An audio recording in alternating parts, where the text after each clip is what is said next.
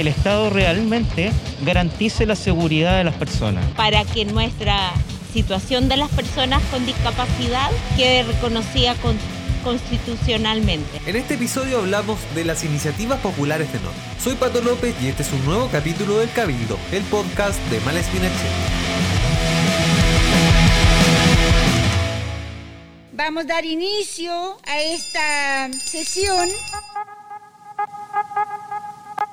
Ya comenzó un proceso importante para la Convención Constitucional. Es que fueron ya subidas a la plataforma digital casi un centenar de iniciativas populares de norma. Estas son propuestas de personas comunes y corrientes o de organizaciones sociales sobre diversos aspectos que le interesan para que sean abordados en la elaboración de una nueva constitución. Hasta el momento hay varias ingresadas y algunas son muy, pero muy interesantes, como por ejemplo el derecho constitucional al ocio y al descanso que propone Jorge Rosales Salas, o el derecho a la negociación colectiva, la huelga y la libertad sindical que ingresó la CUT, o la que consagra el deber de respetar a Chile y sus emblemas nacionales conformados por la bandera, el escudo de armas y el himno nacional ingresada por Macarena Tobal. Más detalles entregó el coordinador de la Comisión de Participación Popular, Bastián Lave. Por fin en nuestra plataforma de participación popular están admisibles y ya en línea 96 iniciativas populares que han sido levantadas por las organizaciones de la sociedad civil, por personas naturales, están ya disponibles para recolectar firmas o patrocinios de forma digital, que fue también parte de nuestros compromisos que tuvimos como comisión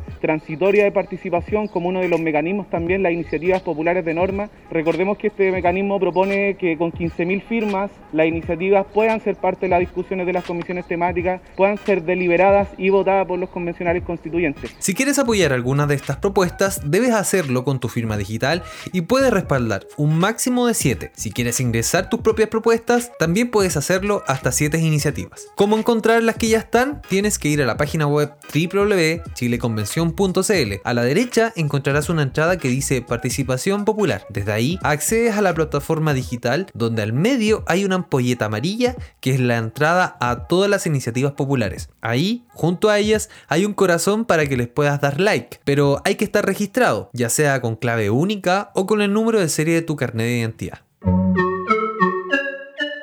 Y bueno, las ideas sobre derechos fundamentales son las que generan mayor adhesión hasta esta hora. Algo que motivó incluso al padre de Tamara Moya, niña de 5 años, asesinatas, un portonazo, y también a la viuda del cabo Naín, a unirse a la petición de dejar en la constitución el deber del Estado de garantizar la seguridad de las personas y proteger a las víctimas de delincuencia. Cada vez que una víctima tiene que eh, recurrir al Poder Judicial, tiene que cruzar los dedos para que hayan fiscales que se tomen en serio el trabajo víctima, mis hijos son víctimas, no hay justicia y que el día de mañana llegaran a encontrar a ellos que no tengan beneficio. Eso es lo que estoy pidiendo, que no tengan beneficio. La propuesta que reciban 15.000 patrocinios hasta el 1 de febrero entrarán a trámite en la convención. Así señaló la importancia que tiene este proceso la presidenta de la convención, Elisa Loncón. Todas son bienvenidas. Después son analizadas, algunas van a complementar a otras eh, y finalmente, bueno, el Pleno decidirá sobre ellas. Es importante de, para nosotros desde un primer eh, momento que la ciudadanía participe. Al margen de estas iniciativas populares, los convencionales constituyentes siguieron ingresando nuevas propuestas. Una de las más novedosas es la del colectivo independiente de Renovación Nacional Yevópoli, que, encabezada por Bárbara Rebolledo, propuso garantizar el derecho y el acceso progresivo a los tratamientos de fertilización. Yo soy una de las personas que tuvo que acceder a técnicas de fertilidad, es conocida mi situación y he recibido, desde que yo manifesté públicamente mi situación durante estos últimos 10 años, innumerables llamados de personas preguntándote desde el doctor hasta cómo lo había financiado. Y la verdad es que en la práctica, solo porque lo pude pagar, hoy día soy mamá.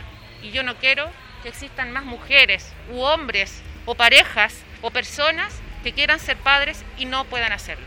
Otro grupo de convencionales ingresó formalmente una propuesta de norma constitucional para consagrar el derecho del agua, entre ellos Manuel Arroyo de Movimientos Sociales Constituyentes. Hoy vemos cómo escuelas se encuentran cerradas por no tener agua, hoy vemos cómo hay postas de nuestras comunas que no tienen agua. Esta norma es sobre el derecho al agua, no estamos hablando ni de propiedad ni de otros temas que se van a debatir posteriormente. Y esto trasciende los intereses particulares, sino que estamos hablando del bien común, del derecho de todas las personas a acceder a ello, por lo que consideramos que es una norma que es transversal y que no inhabilita a nadie su debate.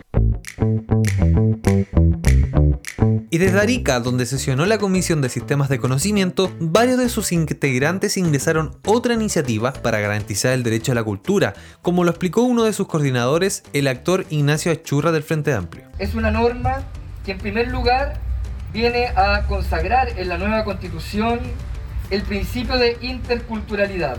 Reconocemos entonces a Chile como un Estado intercultural y luego consagra un derecho a gozar, a disfrutar de la vida cultural, a eliminar esas brechas que hacen que solo algunos tengan la posibilidad de disfrutar de una cuestión tan esencial. Y por último, es una norma que reconoce de manera explícita el derecho a la libertad de investigación, a la libertad de creación y por cierto a la libertad de expresión. Pero también llamó la atención que a diferencia de estas otras propuestas sueltas o aisladas, el colectivo del apruebo, liderado por Agustín Esquella, presentó una sobre todo el primer capítulo de la nueva constitución. Es un articulado completo que trata sobre principios y democracia y que entre otras cosas define a Chile como un Estado social democrático de derecho. Si tú dices en el capítulo primero que Chile es un Estado social, estás diciendo que en el capítulo de derechos fundamentales que vendrá después en la Constitución,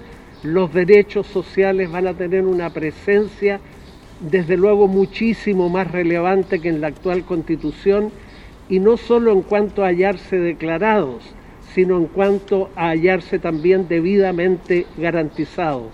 No hemos escrito el que será el primer capítulo de la nueva Constitución hemos escrito una propuesta para iniciar una conversación. El Cabildo es una producción original de Malaspina. Puedes escuchar en todas las aplicaciones de podcast. Y si te gustó este capítulo, compártelo con alguien a quien le pueda interesar.